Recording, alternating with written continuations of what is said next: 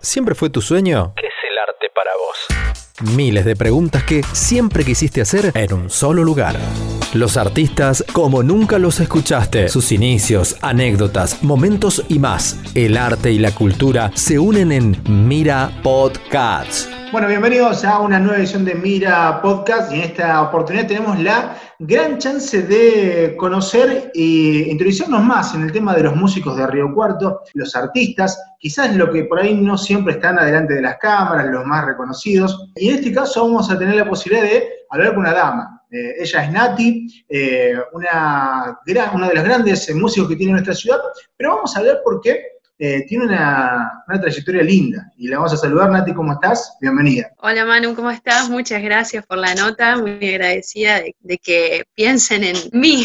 Bueno, eh, ¿cómo, nació esto de la música? Porque eh, hoy ya vamos a llegar a hablar de tener la posibilidad de ser uno de los músicos de, de los Sopla. ¿Cómo nace esto de la música? ¿De chiquita?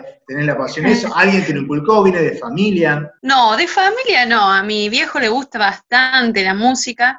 Nunca tuvo la posibilidad así de, tocar, eh, digamos, porque, bueno, vive, al vivir en un pueblo por ahí se hace más difícil estudiar. Eh, de chiquita me encantaba bailar, era una, me encerraba sola, bailaba, cantaba. Bueno, y tenía siempre ese sueño en la cabeza de bailar, imaginarme que estaba arriba de un escenario, pero siempre, siempre de chica. Y bueno, después terminé el secundario y quería estudiar profesorado de música, así que bueno, me vine para Río Cuarto. Eh, empecé a estudiar el profesorado, me recibí el profesorado y me empezó a gustar mucho, eh, veía gente a tocar el saxo y me gustaba. Y bueno, empecé a estudiar, hice tres años de la carrera de saxo y por ahí había días que me enojaba porque no, no le veía como la gracia, como que me enojaba, ¿para qué estudio tanto si, si no estoy haciendo nada? Es solo estudiar y es solo estudiar y es solo estudiar. Y bueno, cuando me llamaron los chicos de los sopla, dije, por fin me tocó a mí, ¿viste? Así que no, estoy feliz, chocha, chocha, chocha. El tema de la música, te lo planteamos recién si, si es una cosa que ya venía de, de familia o no pero también, eh, ¿cuánto influye ser parte de, lo que es Maroma? Porque eh, también eh, uno, lo primero que se imagina cuando habla de Maroma es verlos a ustedes, pero tocando de 10 instrumentos, 9 cada uno, o a lo mejor los 10. Así es, sí, bueno, digamos que siempre hay algún de, de esos instrumentos, de los 3 o 4 que, que tocas, que digamos que es el que más sabes. Yo en Maroma empecé tocando, eh, me acuerdo el repique, pero tocar porque me enseñaba el, profe, digamos. Eh, después pasé a tocar zurdo en Maroma y hasta que, bueno, empecé a tocar el saxo y ahí Julio, que es, el, digamos, la cabeza de todo Maroma, me dice, no, vos ahora vas a tocar el saxo. Así que, bueno, cuando empecé a estudiar saxo ya dejé de tocar digamos, lo que es la batucada en sí, toco el saxo. Y después, bueno, Maroma tiene unos talleres y, ahí me meto un poco en el repique, un poco en el redo, un poco en el sur, un poco de todo. Pero digamos, lo fuerte mío es el saxo, percusión es como que digamos, voy aprendiendo, voy incursionando en eso. Parte de, que, de lo que te enseña el profesorado, que te enseña un poco de todo.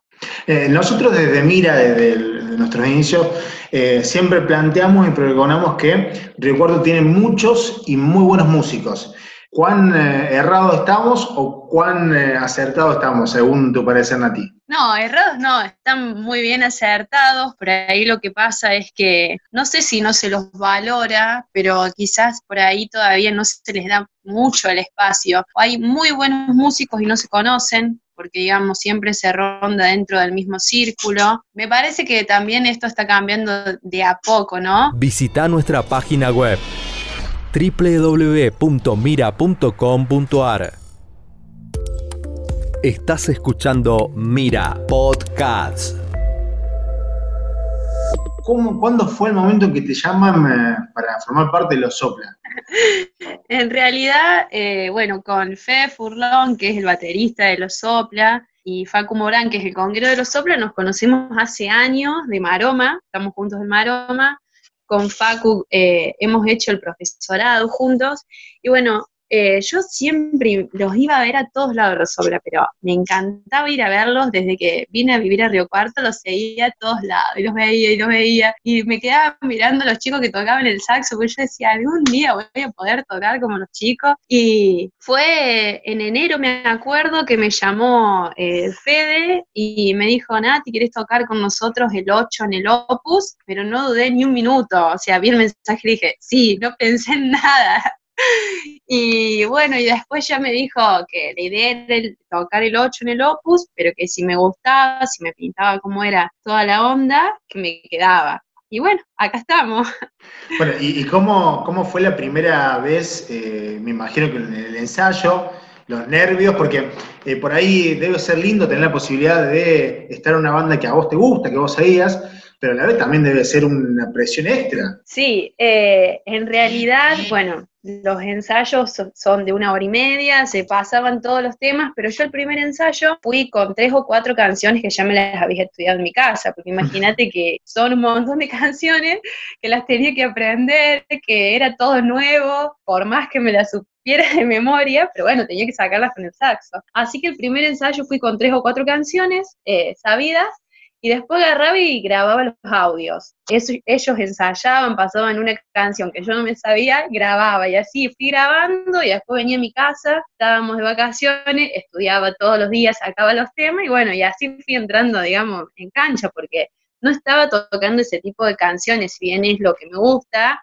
pero no estaba tocando nada de eso. ¿Y la primera vez eh, fue en el Opus o antes hubo una, otro evento? No, la primera vez no, al final la primera vez iba a ser en el Opus y bueno, ya después eh, tocamos, por primera vez toqué en, un bar y después tocamos en unos casamientos. La primera vez tenía bastante nervios, había que seguir los pasos, había que seguir la música, había que seguir todo, pero bueno, los chicos muy piolas y, y siempre me iban diciendo, ahora vamos para allá, ahora vamos para allá, ahora va esto, ahora va este tema, y bueno, y después ya, antes del Opus creo que fueron tres o cuatro veces que, toqué, y bueno, eso también estuvo buenísimo porque digamos, no me largué así de una en el opus, porque yo pienso, toda la gente que había ahí, eh, si me largaba de una iba a ser un desastre de los nervios, porque yo me pongo muy nerviosa, pero esa noche en el opus los chicos me dicen, ¿estás nerviosa? Sí, y le digo,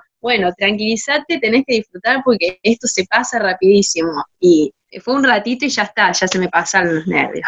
Es una experiencia de la más linda de ser para los músicos, eh, porque no todos tienen esa posibilidad de, tocar, estar en un escenario tan grande, tan imponente como lo fue el, Festival Opus, y ante tanta gente. Fueron teloneros de una de las bandas más importantes de toda Latinoamérica, como son los Caligaris, debe ser una experiencia muy linda, como decía vos, nerviosa, pero eh, una vez que ya estás arriba del escenario deben cambiar las cosas. No, no, la verdad que fue una experiencia hermosa. Yo te digo que eso fue un domingo, al lunes siguiente, no sabía ni dónde estaba parada, eh, tenía tanta felicidad, eh, había muchas cosas que no las podía creer, porque cuando bajamos del escenario la gente me saludaba y yo no conocía a nadie, qué bueno, qué bueno, qué bueno, y vos decís, eh, nunca me esperé esto. Y después gente que me escribía por, por Instagram, por Face, felicitándome, y viste, gente que no conocé, y vos decís de dónde salieron, y viste, no, fue genial. Y compartir